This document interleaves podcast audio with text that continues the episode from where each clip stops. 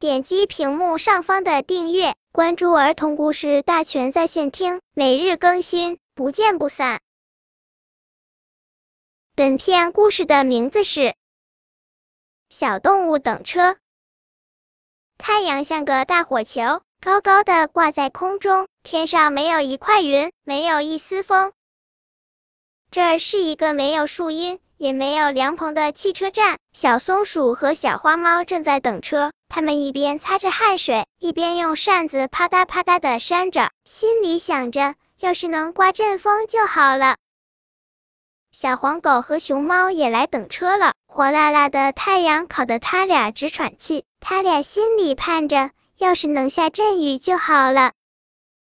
小袋鼠和小猴子也来等车了，他俩吃着冰棍，抬头看着火红的太阳，心里想：乌云要是能出来挡住太阳就好了。这时，一头大象从池塘边走来，嘿，大象也来等车了。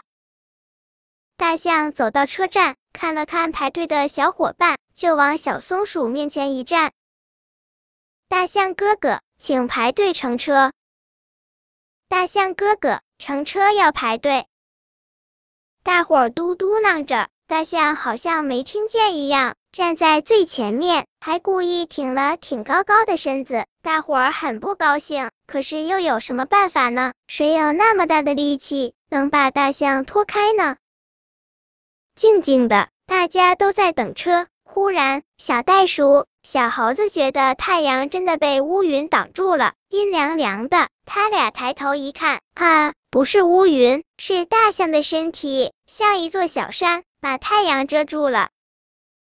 沙沙沙，沙沙沙，咦，哪来的雨呀？淋在身上真舒服。小黄狗、小熊猫抬头一看，哟，原来是从大象哥哥鼻子里洒出来的水。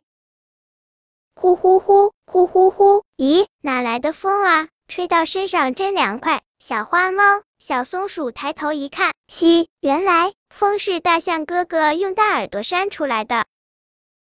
大伙儿看着大象，都乐了。他们觉得刚才真不该对大象哥哥直嚷嚷。嘟嘟，汽车来了，大家让大象先上。大象说：“我没有排队。”你们先上车吧，大伙儿都很不好意思，可是又有什么办法呢？谁有那么大的力气，能把大象推上车呢？伙伴们一个个都上了车，大象还是没上车，车门关了，他对车上的小伙伴们扬扬长长的鼻子，离开车站，慢慢的向池塘边走去。车上的伙伴这才明白大象哥哥的好意，他们伸出头，挥手大喊。大象哥哥哥，谢谢你。本篇故事就到这里，希望的朋友可以点击屏幕上方的订阅，每日更新，不见不散。